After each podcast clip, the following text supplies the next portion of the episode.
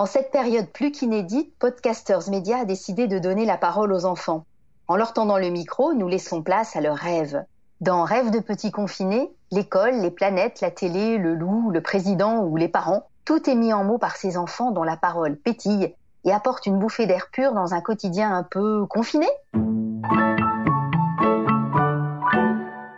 Alors, je m'appelle Clémence, j'ai 9 ans le président de mes rêves, euh, il pourrait louer des maisons pour euh, les gens qui en ont pas pendant le confinement pour qu'ils soient à l'abri du virus. Et il pourrait aider les gens pauvres. Il pourrait... Président de mes rêves, bah, euh, je lui dirais que c'est très bien ce qu'il fait et que moi j'aimerais bien l'aider et aider les personnes pauvres. Je proposerais de, de verser un peu d'argent. Non, j'aurais une idée pour que tout le monde le fasse même si je pense qu'on le fait déjà, que tous les ans, un certain jour euh, du mois, enfin de l'année, on mettrait, euh, chacun récolterait de l'argent pour mettre dans une boîte pour les gens pauvres et on ferait pareil pour de, avec de la nourriture. Moi, on faisait ça euh, l'année dernière à l'école. On amenait plein de nourriture pour les pauvres et il y avait une association qui leur donnait. Président de mes rêves, serait drôle, il serait grand, serait sympa. Il expliquerait un petit peu plus des trucs euh,